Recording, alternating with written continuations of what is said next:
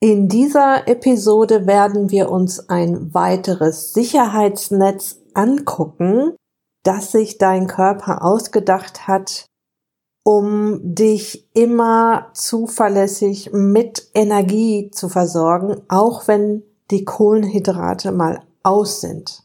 Viel Spaß! Herzlich willkommen in der Podcast-Show Once a Week, deinem wöchentlichen Fokus auf Ernährung, Biorhythmus, Bewegung und Achtsamkeit. Mit Daniela Schumacher und das bin ich.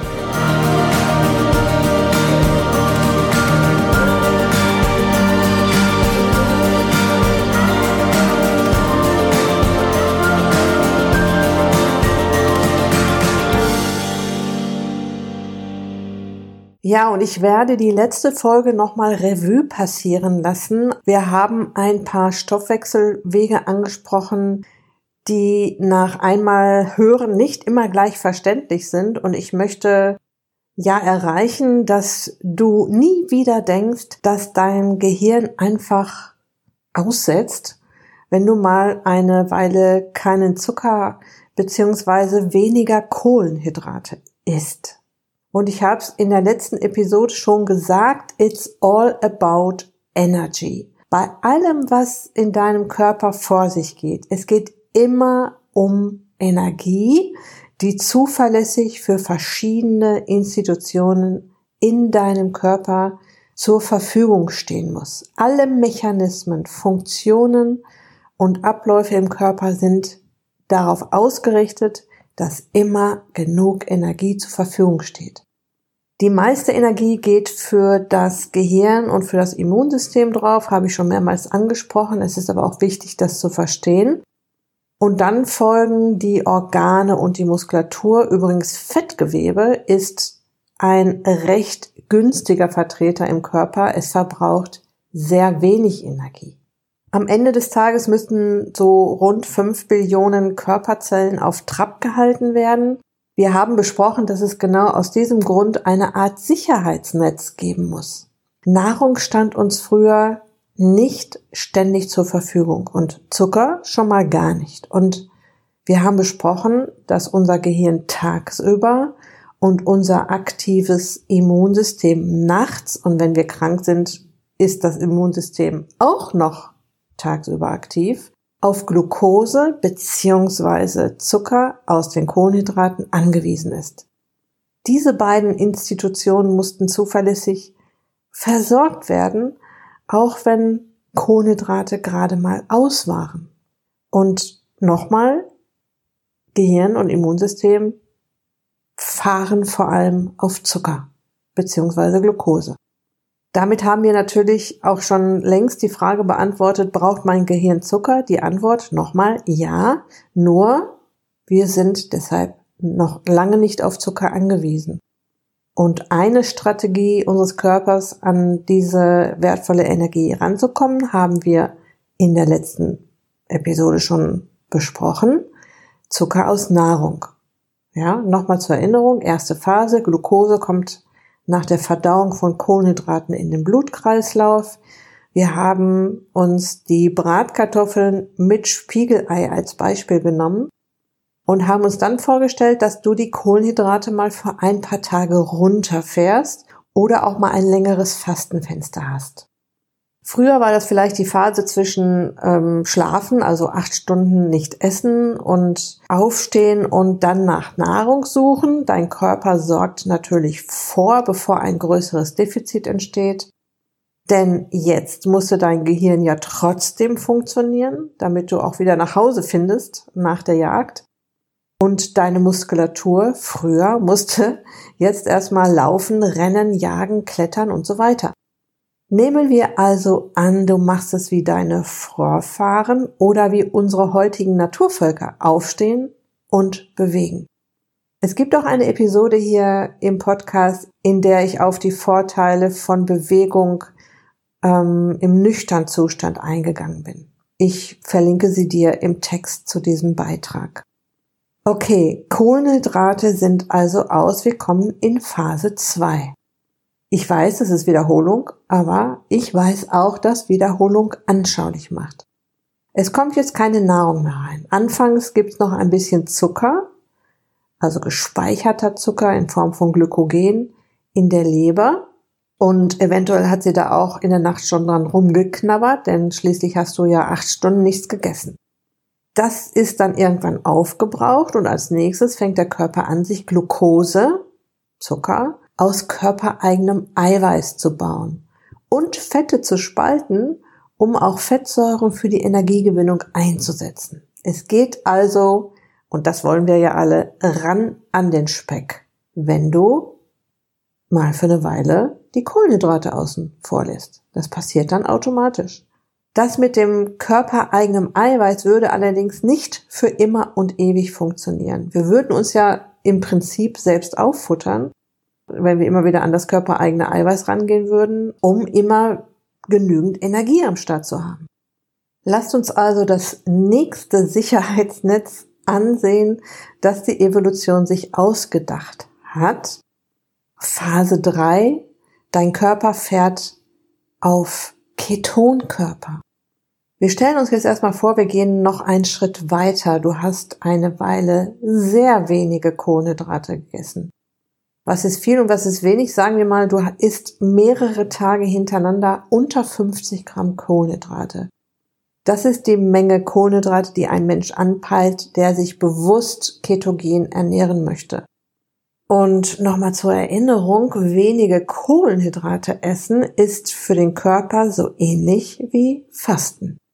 Und in dieser Anfangsphase ist der Abbau von körpereigenem Eiweiß noch recht hoch. Dein Gehirn braucht rund 120 Gramm Glucose pro Tag, also 120 Gramm Zucker in Form von Glucose. Ein fortlaufender Abbau von körpereigenem Eiweiß würde in dieser Geschwindigkeit bald unser Ende bedeuten. Also musste das Überleben von Homo sapiens mal wieder gesichert werden. Der Abbau von körpereigenem Eiweiß musste unbedingt minimiert werden. Ja, und wir haben überlebt, weil unser Körper sich den ketogenen Stoffwechsel ausgedacht hat. Organe, die Glucose jetzt nicht unbedingt brauchen, werden nun mit Energie aus Fettsäuren versorgt. Und was der absolute Oberknaller ist, dein Gehirn kann auch auf Fett umstellen. Statt Glucose wird das Gehirn jetzt mit Ketonkörper befeuert. Okay, wie entstehen diese Ketonkörper? Ketonkörper sind im Prinzip kleine Moleküle und werden in der Leber aus Fettsäuren gebildet. Und äh, nach einer kleinen Anpassungsphase, weil dein Körper muss jetzt erstmal wieder überlegen, oh je, wie war das doch mal? Keine Glucose mehr da. Wie geht das nochmal mit den Ketonkörpern? Ach so, ja, so, ja, jetzt, jetzt weiß ich wieder. Und das Gehirn fängt an, Ketonkörper als alternativen Kraftstoff zu verwerten. Du fährst jetzt also nicht mehr mit dem teuren Superbenzin Zucker, sondern mit der alternativen Energiequelle Ketonkörper. Also wenn man sich das mal alles so überlegt, was da so abläuft im Körper, was die Evolution sich ausgedacht hat, wie wir abgesichert worden sind, um zu überleben, das ist schon ziemlich fantastisch, finde ich. Mein Mann hat sich mal einen Monat lang ketogen ernährt. Das kann ich vielleicht mal kurz erzählen. Ähm, er wollte das einfach mal testen. Das war der 1. Januar und ja, du weißt ja, wie das ist. Am Anfang des Jahres nimmt man sich dann immer ganz besondere Dinge vor. Und ähm, ja, er wollte gucken, wie praktikabel ist das Ganze, ähm, kann man sowas auch im Alltag machen. Und er wollte vor allem beobachten, wie seine Leistung sich verhält. Er ist Marathonläufer, er war damals im Marathontraining und wollte jetzt mal schauen, ob das alles noch so gut funktioniert wie mit einer normalen Ernährung, wo eben die Kohlenhydrate noch weitaus höher sind. Und ich kann dir sagen, es ist eine unglaubliche Zählerei und Wiegerei. Also da in einem bestimmten Kohlenhydratlevel zu bleiben, ist schwierig. Er hatte tatsächlich auch ein Leistungstief, wo er allerdings auch schnell wieder raus war. Und das ist das, was ich gerade gesagt habe, diese Anpassungsphase, wenn der Körper sich umstellen muss von dem einen Treibstoff auf den anderen Treibstoff. Ja, nach einem Monat hat er damit auch wieder aufgehört, weil es einfach nicht, also aus meiner Sicht, aus unserer Sicht nicht alltagstauglich ist. Ich kenne ja nun mal eine Menge Leute, die ähm, sich ketogen ernähren und kann mir vorstellen, dass sowas auch irgendwann in Fleisch und Blut übergeht und man auch immer genau weiß, wann man so wenige Kohlenhydrate gegessen hat, dass man in Ketose ist. Aber ähm, ich sage mal so, für den Otto-Normalverbraucher, der jetzt erstmal nur, ähm, in Anführungsstrichen, nur sich gesund ernähren will oder in Anführungsstrichen nur abnehmen möchte, reicht auch die Low-Carb-Ernährung erstmal aus. Okay, das mal als kleine Geschichte am Rande. Also, die meisten Menschen gewinnen ihre Energie aus Kohlenhydraten. Und werden Kohlenhydrate stark reduziert und was jetzt wichtig ist, wird auch mehr Fett zugeführt, weil du weißt ja, Low Carb alleine funktioniert nicht. Es heißt Low Carb, High Fat. Dann stellt der Körper auf Glucose aus Ketone um. Wenn du ein paar Stunden fastest, ohne Abendessen ins Bett gehst und dich am nächsten Morgen eine Runde nüchtern bewegst, kommst du eventuell auch kurz in Ketose. Ja, du unterbrichst das Ganze natürlich sofort wieder, wenn du eine Mahlzeit isst, in der ähm, Kohlenhydrate drin sind, beziehungsweise in der mehr als 20 bis 50 Gramm Kohlenhydrate drin sind. Das ist von Mensch zu Mensch verschieden. Was ich super interessant finde, ketogene Ernährung bringt Menschen in die Heilung. Also die ketogene Ernährung ist ja jetzt noch nicht so bekannt. Viele haben sich damit noch gar nicht auseinandergesetzt, aber zum Beispiel Menschen mit Epilepsie werden in die Heilung gebracht. Epilepsie ist ja eine chronisch neurologische Erkrankung und betrifft die Nervenzellen im Gehirn. Und Menschen, die sich ketogen ernähren, können bald auf Medikamente verzichten. Ja, das ist schon ziemlich lange bekannt.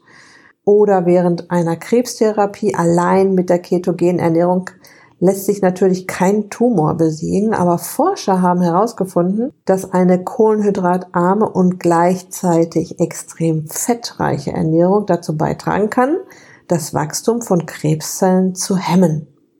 Ah, das ist schon der Knaller, welche Auswirkung Ernährung auch auf die Heilung haben kann. Ja? Ich kenne, wie ich gerade schon gesagt habe, Menschen, die sich ketogen ernähren, einfach weil es ihnen gut tut, ohne jegliche Gewichtsprobleme.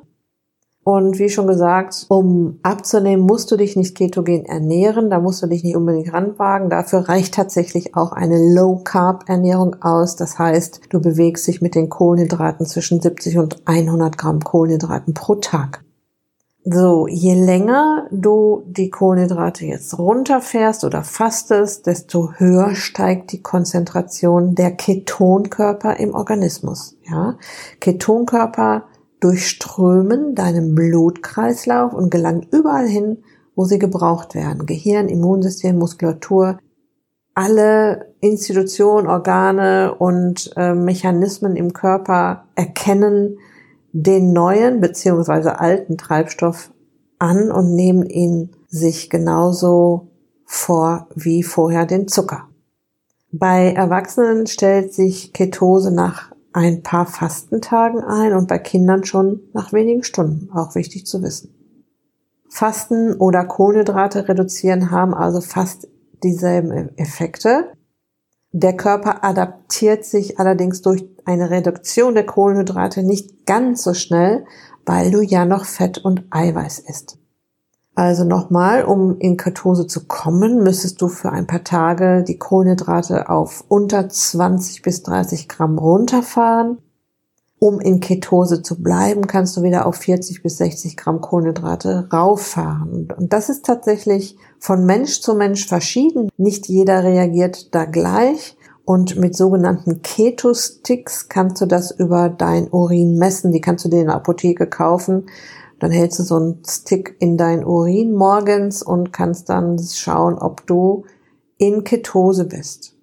Ich möchte das jetzt nochmal alles so ein bisschen zusammenfassen. Die Ursprungsphase dieser Episode war, braucht mein Gehirn Zucker? Das wissen wir jetzt, das stimmt. Unser Gehirn braucht Zucker, aber die zweite Frage, die sich dann anschließt, ist es wahr oder falsch, dass mein Gehirn auf Zucker angewiesen ist? Kippen wir tot um, wenn wir mal eine Weile keine Kohlenhydrate bekommen? Und da ist die Antwort ganz klar nein. Übrigens, die Kohlenhydrate auf Null runterzufahren ist unmöglich, weil wir vor allem in Gemüse und Salat äh, und Obst noch jede Menge davon haben. Es gibt sehr in Anführungsstrichen zuckerreiche Obstsorten. Es gibt auch Gemüsesorten, die jede Menge Kohlenhydrate haben. Und äh, also das ist so fast unmöglich. Dafür müsste man dann tatsächlich fasten. Doch was noch viel wichtiger ist, die Evolution hat sich mehrere Sicherheitsnetze ausgedacht, um dich vor einem Energiemangel zu beschützen. Erstens Energie aus Nahrung, klar. Zweitens Energie aus der Neubildung von Glucose aus körpereigenem Eiweiß und Fett, die Gluconeogenese und an dritter Stelle, das war Thema in dieser Episode, Energie aus Ketonkörper, die Ketogenese. Also, du kannst das Projekt weniger Zucker essen, weniger Kohlenhydrate essen, jederzeit angehen. Dein Gehirn und alle anderen wichtigen Institutionen in deinem Körper sind bestens versorgt. Wenn du Fragen zu den Abläufen hast, egal an welcher Stelle, stell sie mir gerne hier im Beitrag zu dieser Episode in den Kommentaren.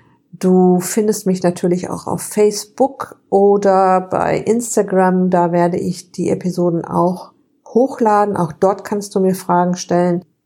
Ja, und ansonsten war es das für heute. Ich wünsche dir noch eine wunderbare Restwoche. Pass auf dich auf, lass es dir gut gehen. Dein Personal Coach für die Themen Gesundheit und Abnehmen, Daniela. Noch ein kleiner Hinweis. Du findest ja auf meiner Website oder auch in den Show Notes und überall, wo du mich findest, auch meine neue Zuckerwürfelliste, die ich relativ frisch an den Start gebracht habe. Und in dieser Liste habe ich dir die 88 Lebensmittel aufgeführt, die dir täglich die Figur verhageln, also Lebensmittel, in denen viel Zucker drin ist, an die man so gar nicht denkt, die man so nicht auf dem Schirm hat, eventuell. Das heißt, du kannst dir die Zuckerwürfelliste kostenlos runterladen, dir das mal ansehen. Du kannst dir auch sogar deine eigene Liste erstellen. Einfach mal so ein, zwei Tage, um, damit du dir mal einen Überblick verschaffen kannst und auch mal siehst, wie viel Zucker in deiner Nahrung ist. Deshalb die Umrechnung in Zuckerwürfel. Das kann man sich natürlich viel besser vorstellen, als wenn da steht 100 ähm, Gramm Kohlenhydrate. Ähm, das sind übrigens 33,3 Würfel, äh, Stücke Würfelzucker. Und ähm, ja, wenn du dann einen Überblick hast, es gibt auch ein schön, schönes Zuckerbarometer noch in diesem kleinen Workbook, kannst du dir auch direkt ansehen, wie du ganz leicht am Zuckerrädchen drehen kannst. Das sind manchmal ganz kleine Sachen, die aber unheimlich viel ausmachen und äh, wo du dann wirklich schon viele Schritte nach vorne kommen kannst. Also, die Zuckerwürfelliste findest du auf meiner Website, hier in den Show Notes oder auch ja, überall, wo du mich findest, bei Facebook, Instagram und so weiter. Und äh, ja, kann ich dir nur ans Herz legen, dir das mal genau anzuschauen, wo du da stehst mit deinem Zucker im grünen Bereich oder schon im dunkelroten. Also, bis dahin, liebe Grüße, tschüss.